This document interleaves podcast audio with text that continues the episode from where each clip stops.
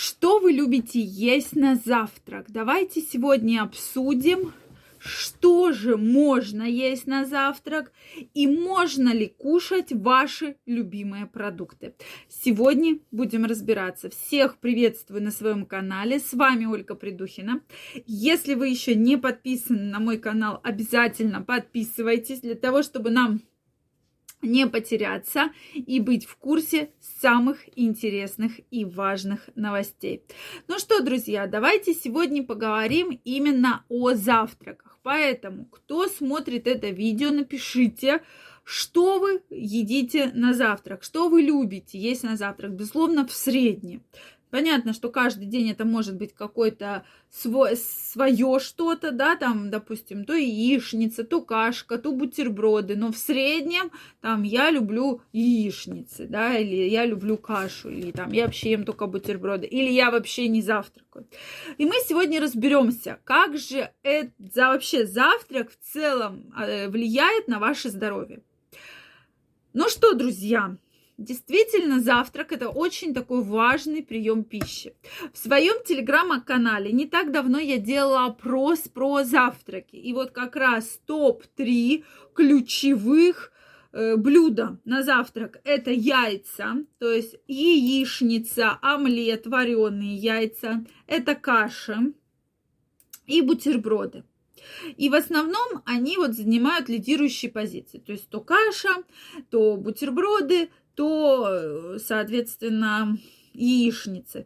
Также еще многие, кстати, отвечали, я бы еще даже их вот в тройку, в четверку внесла, это мюсли, различные шарики и мюсли. То есть сейчас действительно промышленность нас посадила вот на эти готовые завтраки, что вот ничего делать не надо, вы вот эти шарики высыпаете, водичкой, там, молочком, йогуртом заливаете, и все прекрасно вкусно. Давайте разберемся. Вот все, о чем мы говорим, безусловно, к завтраку очень мало имеет отношения. Хотя, да, нас так приучили. Я всегда вспоминаю лагеря или, допустим, такие вот санатории, когда утром обязательно в больницах, да, чего дают дают в основном чаще всего э, пациентам. Это каша и бутерброд на белом хлебе с куском сливочного масла и сыра. То есть это такой традиционный завтрак.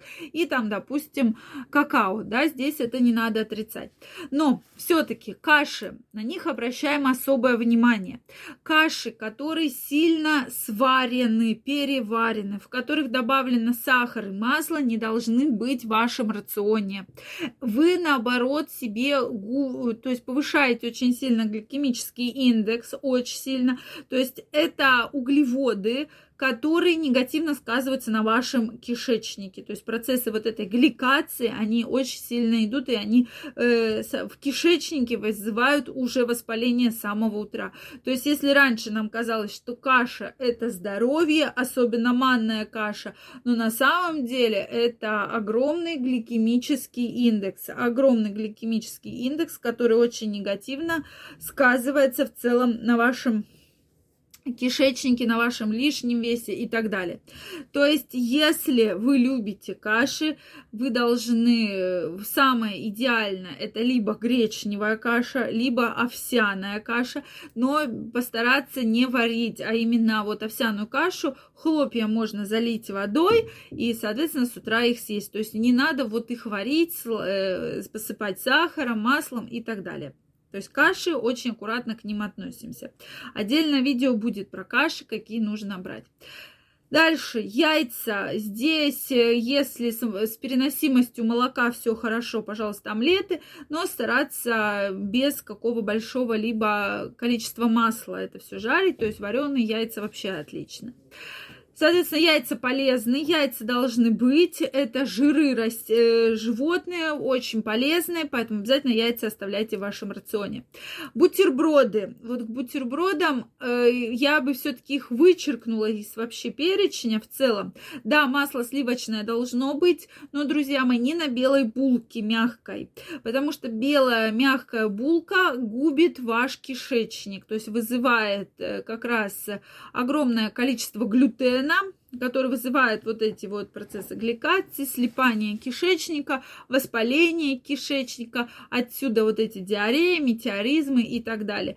Если тем более вы добавляете еще туда колбасу, которая вообще является полуфабрикатом и в целом вызывает э, все проблемы кишечника и не только кишечника, поэтому сыр, да, можно оставлять, э, можно оставлять рыбку, э, можно оставлять э, зелень, это все классно, но уж если вы без хлеба утром не можете, выбирайте хлеб из темных э, сортов, да, то есть темный хлеб там больше такой заварной, бородин там какой-то темный, и, соответственно, недостаточно мягкий. Это вот главное-главное правило.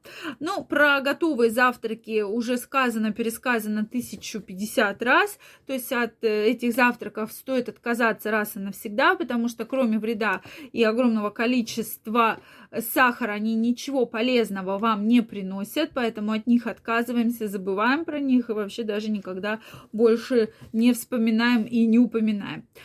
Следующий момент. Что же все-таки стоит кушать? То есть мы уже сказали, что яйца.